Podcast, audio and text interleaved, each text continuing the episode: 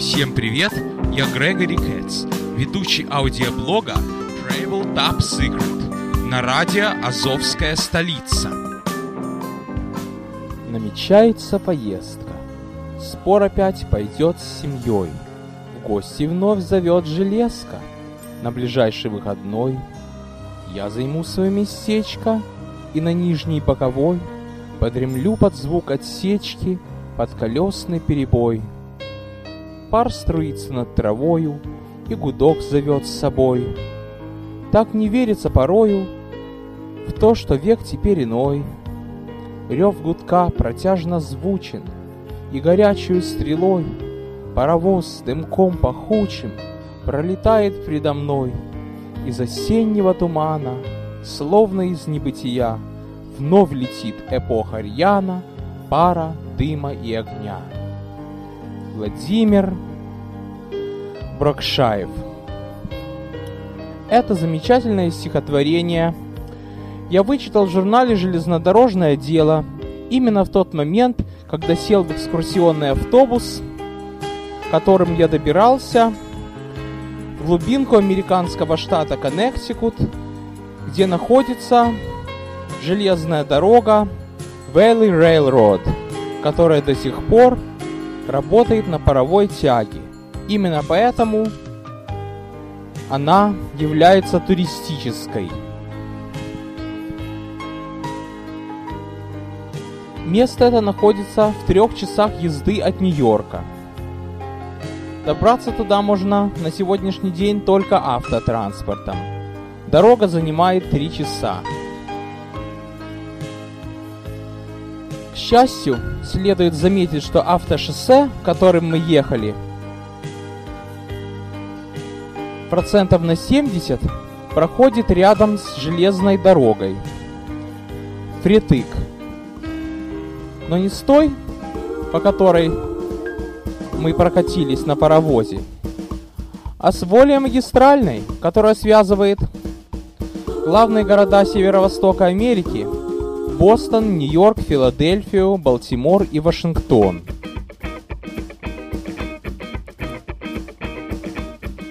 Так что на протяжении дороги можно посмотреть, как поезда ходят. Можно даже и поперек посмотреть, когда эстакада автодороги пересекает железнодорожное полотно. Вот так вот прошли три часа.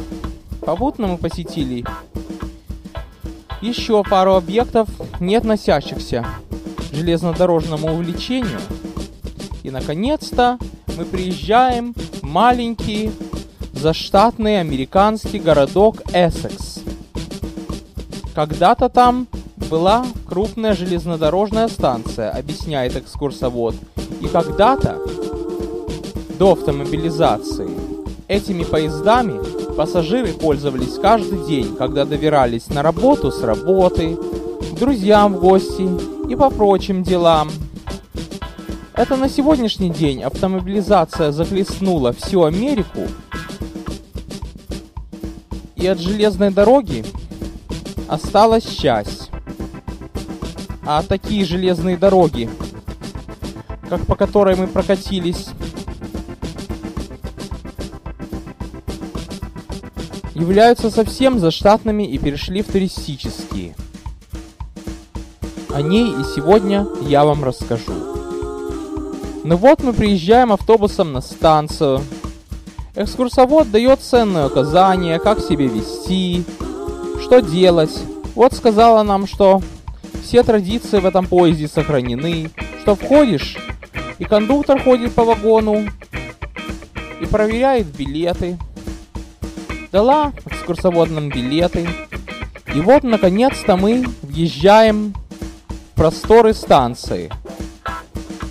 Слева рельсы, справа рельсы. Слева от нас стоит какой-то служебный поезд, состоящий из непассажирских вагонов. Справа домик станции, а еще правее от нее само полотно. И вот, наконец-то, уже подошел паровоз. Он идет тендером вперед. Номер его 40. И тянет он за собой кучу старомодных вагончиков. Один из них полностью выделен для нашей группы. Для нашей, то есть русскоязычной группы с Брайтон Бич. И на нем даже висит табличка рядом с номером вагона, по счету в смысле. Табличка с названием нашего турагентства. Правда приятно, что нам посвятили целый вагон.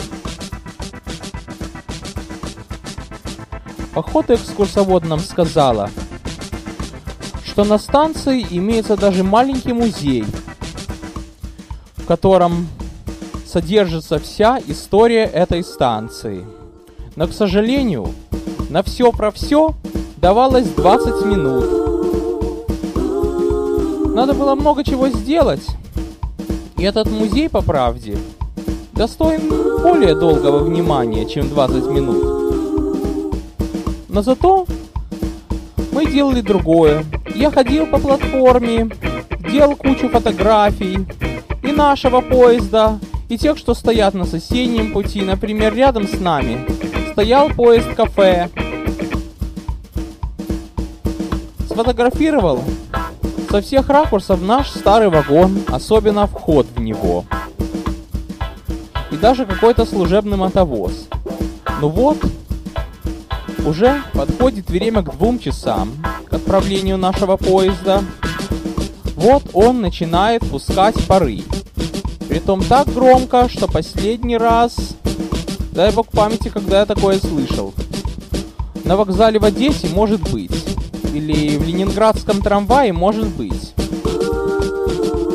Но в Америке ни разу. Вот он пустил пары, вот они летят по перрону. И вот, наконец-то, уже мы начали вступать в вагон. Потому что кондуктора уже открыли двери, и вот мы поднимаемся. Напоминает это честное слово старый балкон в каких-то одесских старых домах. Или старую лестницу.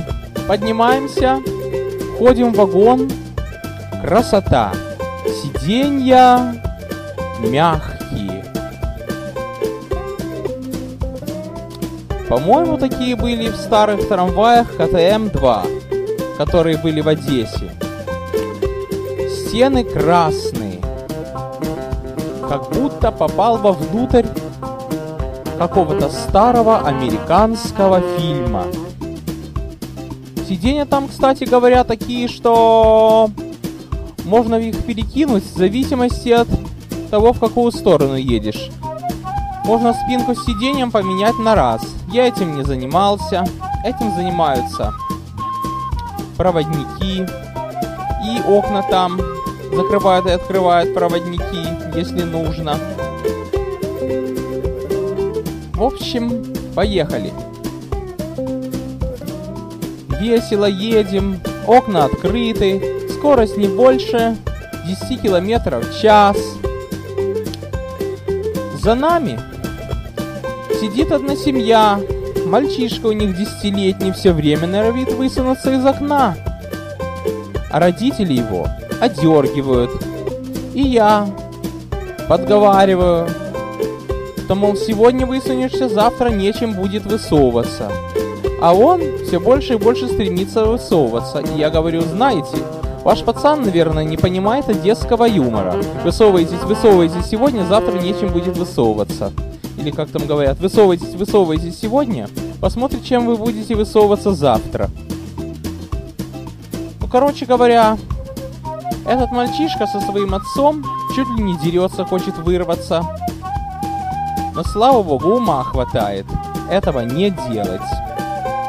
На сегодня все. Продолжение услышите в следующем выпуске через неделю. С вами был Грегори Кэтс.